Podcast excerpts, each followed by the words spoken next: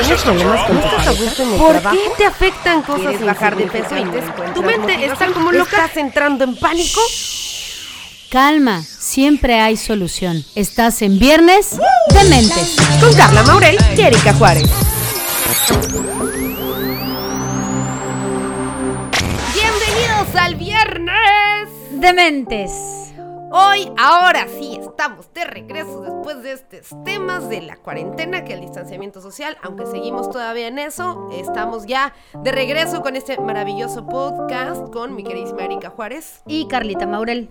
que ya estamos listos para compartirles el temazo de hoy, que es... Patrones familiares y cómo romperlos. ¿Qué son patrones? Pues son esas cosas que tú dices siempre como, ay, mi mamá no me gusta cómo es, y después eres igual. o dices, ay, es que mi papá, mi papá se fue por los cigarros. Te dicen a ti que tienes la maravillosa fortuna de ser papá y corres por cigarros y no regresas nunca más. Esos son los patrones. O te buscas uno igualito. O te buscas un papá que fue por cigarros. Así es. y no volvió nunca más. Ok, entonces vamos a empezar por el principio. Erika Juárez, los patrones, ¿por qué tenemos que repetirlos? ¿Por qué es algo que vive en nosotros? ¿Por qué? No tenemos que repetirlos, pero de manera inconsciente lo hacemos. Y lo hacemos porque están como tatuados en el ADN, ¿sabes? Eh, de manera eh, natural, intrínseca al ser humano, los aprendizajes en general son heredados generación tras generación. Hay una anécdota de una changuita que justo en, además en, tem- en temas de, de coaching lo utilizan mucho, le llaman Imo. Nimo. Imo. Y e- era el nombre de la changuita. Existió, es un experimento. La changuita estaba, eh, vivía con, con más, con más changuitos y les ponían una penca de plátanos. Y había, eh, la penca de plátanos estaba sucia y había un, un laguito ahí, un- un- algo con agua, ¿no? Y los changos lo que hacían era sacar los plátanos de la penca y mugrosos, o sea, con lo que tenían de suciedad, así se los comían. Y obviamente pues les sabía desagradable, pero al final como que no sabían qué otras opciones había y entonces pues así se los comían. Y de repente en algún punto, en alguna generación, hubo esta changuita que lo que hizo fue meter el plátano al depósito de agua que había, enjuagó el plátano, lo abrió y lo comió limpio. Y de alguna manera los que estaban ahí obviamente la observaron y lo empezaron a repetir. Pero llegó un punto en el que esta changuita ya no estaba en este, en este lugar, la sacan de ahí y cambian a todos los changuitos que estaban. Llega una nueva generación de changuitos y ellos empezaron a limpiar y a lavar los, los plátanos. O sea, ya ni estaba ni el... Ya no estaba ningún changuito de los iniciales lo hicieron también. Y entonces fue una manera de comprobar cómo con que un elemento de este sistema cambie, en las generaciones siguientes este aprendizaje ya está. Entonces, de alguna manera, eh, desde nuestra prehistoria, pues es que venimos aprendiendo cosas que generacionalmente vamos transmitiendo. Incluso genéticamente, que tengamos muelas del juicio y que ya haya generaciones que nacen sin muelas del juicio, es parte de estas mutaciones genéticas que el cuerpo hace por adaptación. Aprendizajes a nivel celular y. ¿no? como mucho más eh, biológico. Pero entonces también las conductas. Es- empiezo con este ejemplo porque eh, me parece una anécdota muy clara de lo que pasa con los patrones familiares. Así entonces es pensar en, los, en mis ancestros de N cantidad de generaciones hasta que yo tuviera la posibilidad de materializarme en este mundo y pensar cuántos miles o millones antes de mí tuvieron que existir para llegar yo aquí. Imagínate, ¿no? Y de esos, ¿cuántos miles o millones tuvieron conductas desadaptativas que seguramente yo en mi inconsciente tengo aprendidas? Algunas mejoradas, algunas reprimidas y algunas súper repetidas. Que es lo que estábamos hablando hace ratito. Así es, y entonces a veces uno no se da cuenta en qué momento simple y sencillamente pasó una, literal voy a decir, pasó una mosca y de repente yo estiré la mano y ¡pum! Así de, de a Karate Kid, la agarré y yo digo, ¿y de dónde salió eso? Pues resulta que a lo mejor alguien en mi familia tenía esas habilidades. Y entonces algo viene en el cerebro que es como conectar esa- ese, ese cable, ¡pup! se ilumina esa parte del cerebro y entonces lo repite. Ok. Entonces hay cosas en el, en el mundo, en nuestras interacciones naturales, cotidianas, que pueden entonces activar o detonar estos patrones, que estos mensajes que están como calcados en tu cerebro, que en algún punto no sabías que estaban y los vas a ocupar. Otros pueden ser más inmediatos porque puede ser que en tu familia de origen, tu mamá, tu papá, también esté muy presente algún tipo de conducta que obviamente la tienes mucho más fresca, pero Esa la ubicas perfecto. o por lo menos un poquito más, ¿no? Y entonces, claro, eh, hay cosas que son del tatarabuelo, del abuelo, del bisabuelo y otras cosas que son del papá y de la mamá. Y obviamente, pues también de la tatarabuela, tatarabuela, este, bisabuela, del lado materno y del lado paterno. Entonces, imagínate la cantidad de información que La tenemos carga. que no sabemos, Carlita. Entonces, qué interesante era cuando los abuelos, eh, los bisabuelos tenían estas costumbres tan maravillosas de sentarnos en las piernas a contarnos los cuentos, las historias, las fotos. Y entonces te enterabas un poco de esta historia que hoy creo que es una costumbre que se ha perdido y que entonces perdemos mucha información en el camino. Perdemos mucha información y creo que sería una práctica muy mona para esta cuarentena. Ver al abuelito y decirle, a ver, abuelito, o si vive en la casa. Si no, Cuéntame. o márquenle, oye, cuéntame, a ver. Una vez, una vez yo lo hice, bueno, yo no, lo hizo mi hermano por mi abuelita. Y literalmente, mi hermano fue a la, a la papelería a comprar una cartulina. Como que, no sé, le, le dio la, la curiosidad, pero no lo hicimos con ningún fin este, Terapéutico. terapéutico. Solamente fue como, como para distraerse en ese momento. Y salió un árbol, bueno, y a mi, para mi abuelita fue como súper reconfortante recordar esas personas, esas cosas y todo.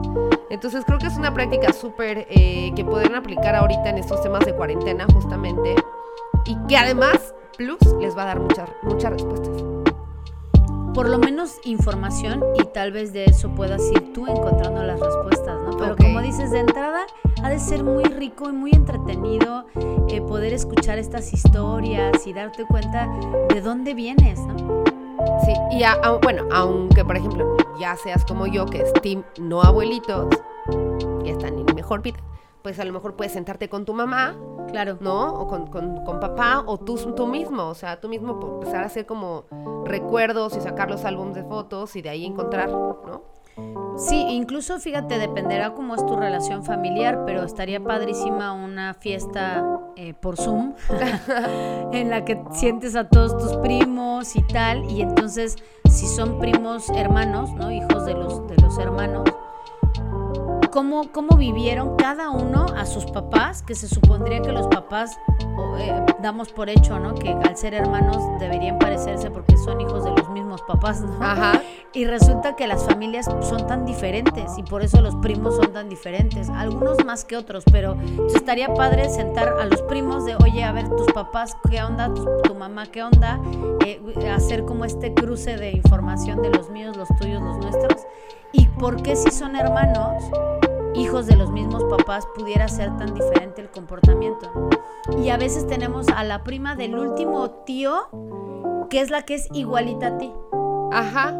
¿no? Y entonces Sí. dices, claro, es que Moniquita, ¿no? Que además es la más chiquita, o la y entonces te pareciera que es mi hermana, parece más mi hermana que mi hermana o que mi hermano. Ujú. Y es por estas situaciones. Entonces, a veces elementos que vemos súper lejos en el, en el árbol genealógico, que en terapia le llamamos genograma o familiograma, eh, pensamos que no, pues ya yo ni lo veo, ¿no? ¿Qué relación puedo tener con ella o con él? Y resulta que, claro, ahí es donde brincó el, el patrón y donde se está repitiendo. Entonces, cuando hacemos estos mapitas que, que tú planteas,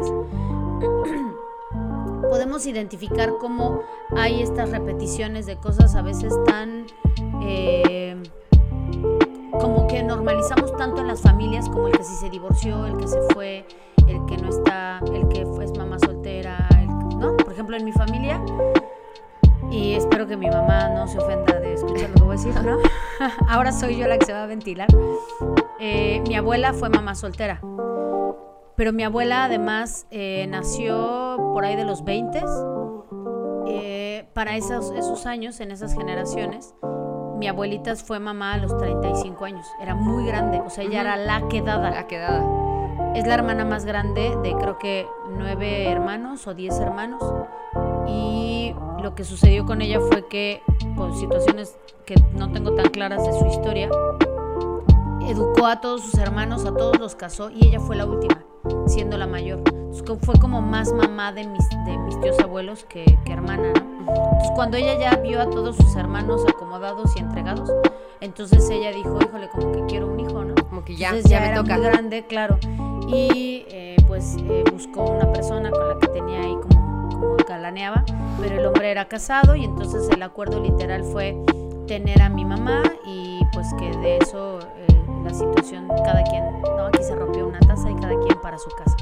Y entonces eh, pues pasaron los años, muchos años después mi mamá se enteró quién era su papá y bla, porque además en aquellas generaciones cuando se daba el ser mamá soltera, era súper difícil que tu mamá te dijera quién era el papá. Entonces era parte de estos secretos familiares que era de, por favor dime, ¿no? O sea, no lo voy a ir a buscar, tal, te prometo por la garrita, pero, pero dime quién es. Entonces generaba mucha angustia. Pasan los años y mi mamá es mamá soltera de mí. Y se repite, ¿no? Yo nunca me entero. A, a mis 11 años, él aparece. eh, yo crezco en una familia, mi mamá casada, yo tenía un hermano, nació mi hermanita, y entonces yo tenía una familia, mamá, papá y dos hermanos. Yo era teóricamente la del medio. Y a mis 11 años aparece mi padre biológico, y entonces fue como, ¿cómo? Pues si yo tenía un papá, ¿no? Ah, pues no, resulta que este era tu papá. Porque mi mamá fue mamá soltera, pero nunca me lo dijeron, yo nunca me enteré. Y entonces a los 7 años me cambiaron el apellido, todo un tema. Y años después, mi hermana e- es mamá soltera de mi sobrina la más grande. Entonces fue como así, de, ¿no? Como las generaciones seguidito. muy claras de cómo se fue repitiendo. Yo repito otros patrones, no ese, pero eh, otras cosas que vienen como en el, en el árbol genealógico de mi familia, muy de la mano de mi abuela, no directo de mi mamá. Entonces, al final poder tener estos mapas ayuda para tener esta claridad y que, por ejemplo, hoy que mi hermana está casada y, está como rompiendo, muy, va muy bien y está rompiendo algunos patrones, ¿cómo hacer que mi sobrina, la más grande, que es la que fue hija de- de una relación donde ella es mamá soltera, no repita. Y entonces ella tiene ahí ya la oportunidad, en la familia que está haciendo mi hermana, ella tiene ahí la oportunidad de hacerlo diferente. En el momento en el que yo me caso, fue un momento de romper el patrón. Y entonces poder como de ahí hacer un patrón diferente. Entonces, ¿a qué voy? Que los patrones, así como tendemos a repetir los patrones disfuncionales de manera inconsciente y casi inevitable, en el momento en el que lo haces consciente y te das cuenta, tienes la oportunidad de ser tú el elemento que sana al árbol genealógico, tanto a los antepasados como a las generaciones futuras. A, a lo mejor incluso si tú decides no tener hijos, no necesariamente tu línea directa, pero sí la que viene abajo de ti, aunque no sea directa tuya. Entonces, evidentemente creo que de primera instancia es esperanzador y genera un, alivio respiro, ¿no? Poder darnos cuenta que aunque hay cosas que vamos a repetir porque están ahí, ni siquiera me he enterado cuándo y cómo, pero que también tengo yo entonces el poder y, y el control de hacer que eso no se repita, Claro. hacerme responsable de eso, ¿no? hacerme responsable de, y tomar las riendas. Lo decías en la mañana, tampoco es como que ya ahora ay, vas a cargar con esto, sino más bien que, que enriquecedor que tú tengas esto en las manos, o sea, que tú puedas formar el cambio, puedas hacer el cambio. Claro, porque de alguna manera creo que cuando nos damos cuenta de esos patrones podemos tender a echarle la culpa, ¿no? A nuestros a, a nuestros generaciones tatarabuela. pasadas. Y es que yo no encuentro novio porque mi tatarabuela, tampoco, tampoco, ¿eh? Fíjate que alguna vez yo vi las fotos de, de- de mi, de mi abuelita con mis bisabuelos, ¿no? Mi bisabuelo, yo tengo la, la impresión de que era un hombre feminista. Y tiene una foto donde está él sentado, mi, abu- mi bisabuela y mi bisabuelo, y las tres mujeres de, de- la familia, o sea, sus tres hijas, tres o cuatro hijas, no me acuerdo, cuatro hijas, creo, tres hijas, no, tres, tres, tres hijas. Las tres hijas eh, paradas eh, como en la foto, ¿no? Ujú. Y las tres tienen un porte, Carla, que yo decía, claro, o sea, estas mujeres fueron educadas para romper los patrones de su generación. De su época. Y las tres, la más chica y mi abuela fueron mamás solteras porque decían, ningún hombre, ningún hombre me va a venir a decir qué hacer de mi vida. Y la de en medio, que, que sí se casa y tiene cuatro hijos, de todas maneras era una mujer como muy frontal, clara, directa, empoderada, ¿sabes? Entonces, de ahí mi familia viene como con un aprendizaje ya como de mujeres muy frontales, directas, eh, trabajadoras. Las tres trabajaron, eh, que pues también era raro, ¿no? En aquellos, en aquellos momentos. Y los hombres fueron formados o educados para ser como muy amorosos, conciliadores, eh, permanentes en sus relaciones. Y entonces como eh, los hombres de, de la familia sí lograron tener matrimonios sanos, porque son hombres con pocos comportamientos machistas, no puedo decir que no los tengan, ¿no? Pero por lo menos atípicos a su época, hombres muy conciliadores. Los hombres de mi familia son hombres muy conciliadores, apapachones, emocionales, eh, involucrados. Y las mujeres normalmente son las que no logran relaciones estables porque son recias, aguerridas, frontales, ¿no? Y entonces, claro, pues ahí, ahí dijera mi abuela, es donde la puerca torció el rabo, ¿no? Entonces, bueno, pues a tener estas, estas evidencias ayuda, Ayuda a comprender cosas. claro, y que no echemos entonces culpas y poder decir, a ver, creo que mi bisabuelo lo hizo con muy buena intención y creo que fue liberador para la época. Pero ahora me toca a mí cómo poder hacer esa conciliación para decir, estuvo padre, tengo un linaje de mujeres súper aguerridas, guerrerísimas, pero entonces cómo concilio yo para que entonces se una la parte de ser amorosa, conciliadora, femenina, este, a- a- paciente, ¿no? Eh, con estable, con eh, toda la parte empoderada de una mujer, además 2020 hoy, aguerrida, frontal, trabajadora, pre- emprendedora, todo lo que quieras ponerle, ¿no? Y cómo entonces hacer esta, esta integración, que eso es lo que creo que nos toca. Hoy, hoy nos toca hacernos cargo de la vida que tenemos a partir del reconocimiento de los patrones de mis antepasados, honrar el origen para entonces agradecerlo, cortarlo y entonces dam- darme el permiso de ser yo. Fíjate qué bonita frase, Carla. Honrar el origen, agradecerlo, cortarlo y darme el permiso de ser yo. Darme el permiso de ser yo sin todas estas cargas, pero agradeciéndolo, porque también muchas de las cosas que tenemos actualmente y que somos también son gracias a estos patrones positivos. Claro, y los negativos también, porque al final desde esos patrones también es que seguramente he reconocido habilidades y eh, cosas que, que no se habrían hecho presentes si no hubiera tenido que enfrentar estas situaciones, ¿no? Ok, muy bien, pues ahí empezamos porque apenas está empezando el tema. Esos son los patrones y cómo vienen. Ahora, ¿cómo los puedes identificar, Erika Juárez? Es que el podcast nos da así para yo felizmente me Para aventarnos. y no, sí, claro. O sea, sí, mis queridos dementes, vayan por cobija, vayan por palomitas. Usted póngase cómodo porque esto va Vamos para largo. no, no, espérate, para que tampoco se aburran y rapidito los puedan eh, identificar. A ver, tenemos tres o cuatro patrones que son como los más comunes. El primero de ellos es el patrón de comunicación, que como su nombre lo dice es cómo se comunican las familias. Todos nos comunicamos. Eh, cuando hablo me comunico, cuando no hablo me comunico, en el silencio me comunico. eh, Moviéndome me comunico. Ajá, todo el tiempo nos estamos comunicando, es imposible no comunicarnos. Pero el tema sería identificar cómo es esa comunicación. ¿Es clara y directa? ¿Es frontal? ¿Es a través de un tercero? eh, ¿Es en secretos, con secretos ¿no? familiares? ¿Es con agresión? ¿Es a rajatabla? ¿Es pasivo-agresivo y tú adivínale? Estas frases, ¿no? De, de, pues si me conocieras, deberías de saber qué. Es como, a ver, espérate, ¿no? ¿Estás esperando que sea el adivino o?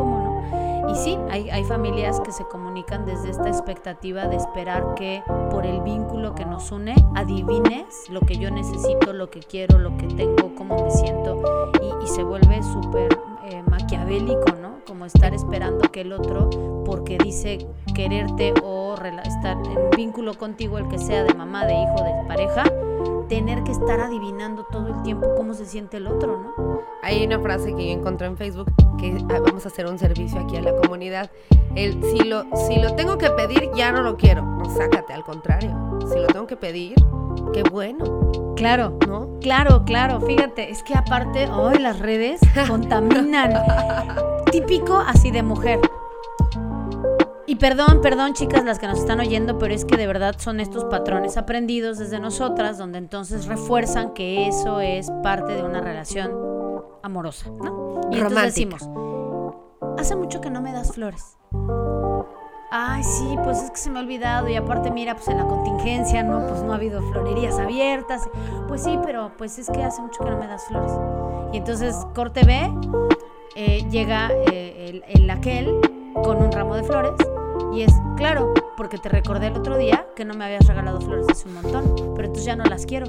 Y ahí está el otro. Mm, ahora, Claro, na- como nada de, te gusta, pues mana. si me acabas de decir y entonces yo, súper lindo, voy, las busco en plena cuarentena y te traigo flores, pues sí, pero es que lo que yo quisiera es que tuvieras la atención y que te naciera. Güey, no me nace porque soy bruto, se me olvida lo que sea, pero estoy escuchando lo que me estás diciendo Y te lo estoy y trayendo. te la estoy trayendo, pues sí, pero ya no. Porque si lo tengo que pedir, ya no lo quiero. Exacto. Muy mal. Tache, por favor, chicas. Eso es un patrón. Es un patrón de comunicación. Y es un patrón de comunicación además desde lo patriarcal. Entonces, habría que identificar cuáles son esos patrones de comunicación que heredé de mi familia, de mis antepasados, eh, y los que yo estoy reforzando incluso de- desde mis círculos inmediatos, ¿no? Mi círculo social, los medios de comunicación que consumo, que al final refuerzan estos patrones de comunicación. ¿Qué es lo mejor que puedes hacer? Aprender a ser frontal. Frontal, conste que no estoy diciendo confrontarte, porque no es lo mismo confrontar que ser frontal. La confrontación es pelear, ¿no? Ok. Frontal es de frente, ser claro, ser este, Quiero flores. Ya. Sí, ay, regálame unas flores, ¿no? Listo. Le quitas todo el tema del chantaje, del... Ay, pero ¿y entonces lo romántico? No, es que Disney hizo mucho daño, acuérdate. Entonces, no, no, no, no tiene que ser... Romántico no quiere decir eh, torcido, ¿no? Entonces puedes decirme, ay, me, me encantan los tulipanes, a ver si un día me regalas unos tulipanes.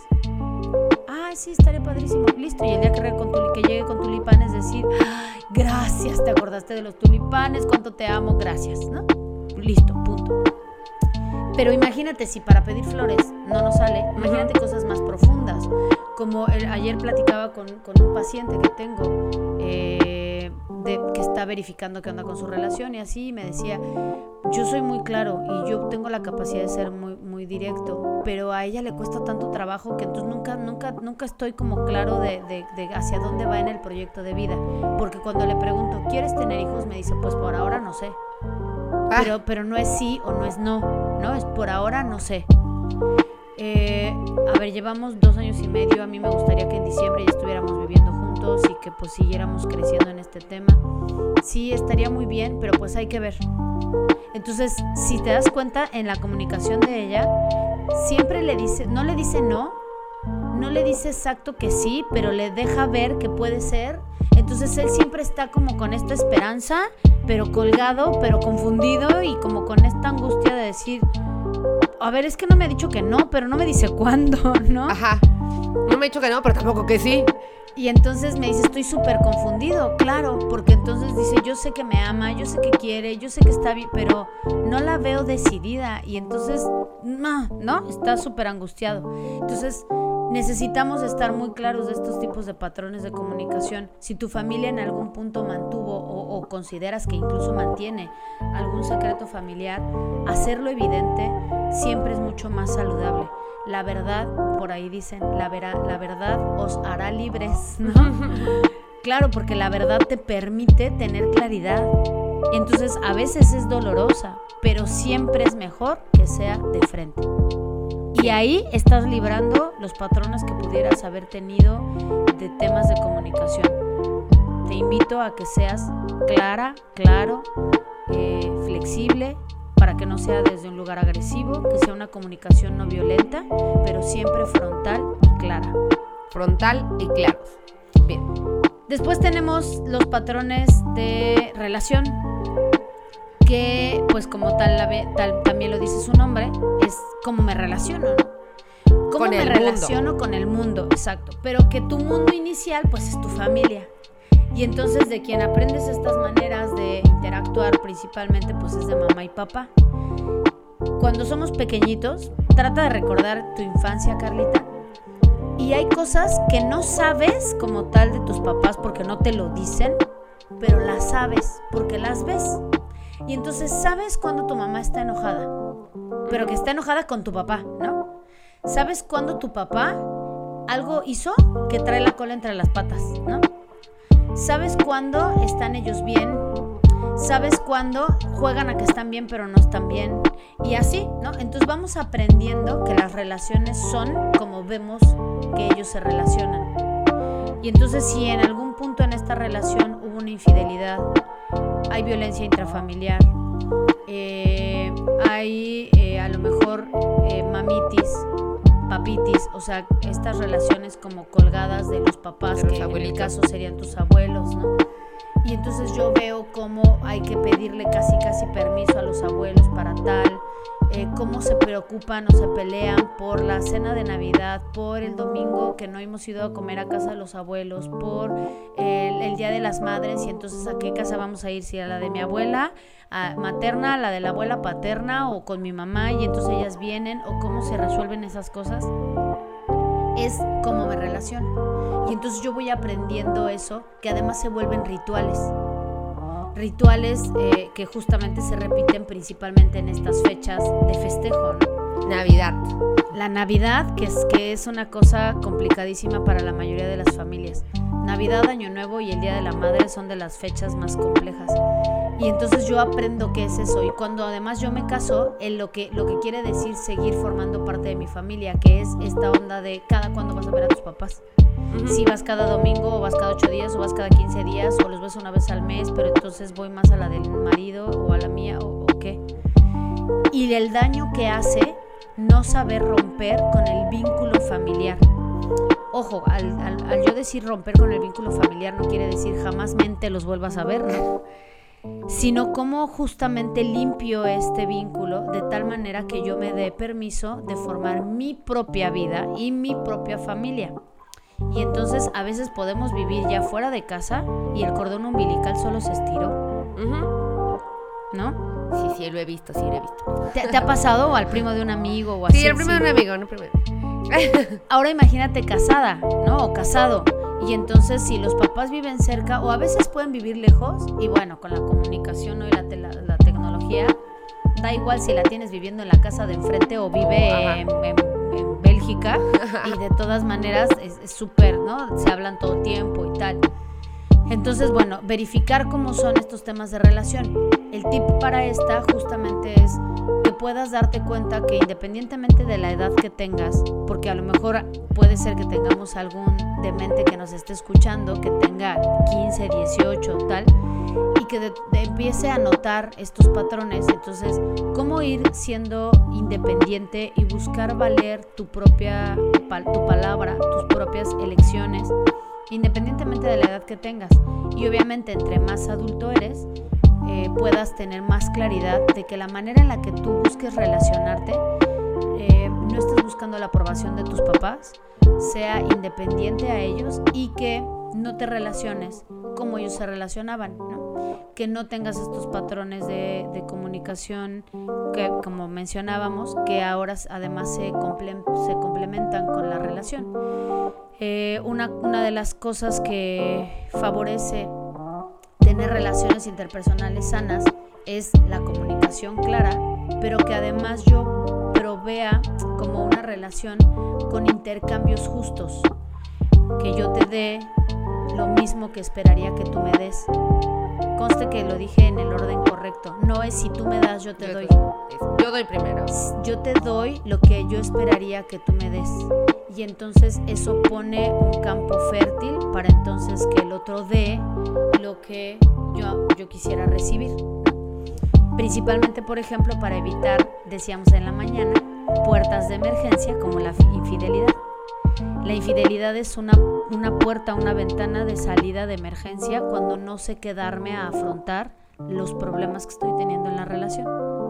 Entonces, en lugar de hacerlo de frente, busco un pretexto para que tengamos una confrontación. Y se termine en cierto punto. Se termine o se vuelva una ventana de auxilio para la relación y sea como el momento de renovarla, ¿no? Porque también la infidelidad puede ser la, la oportunidad maravillosa. Una, una, una, Una. infidel. Ya Sí. cuando es por deporte, pues ya ni qué chingados.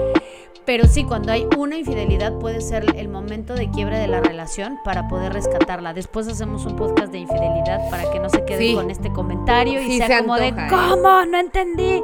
Pero bueno.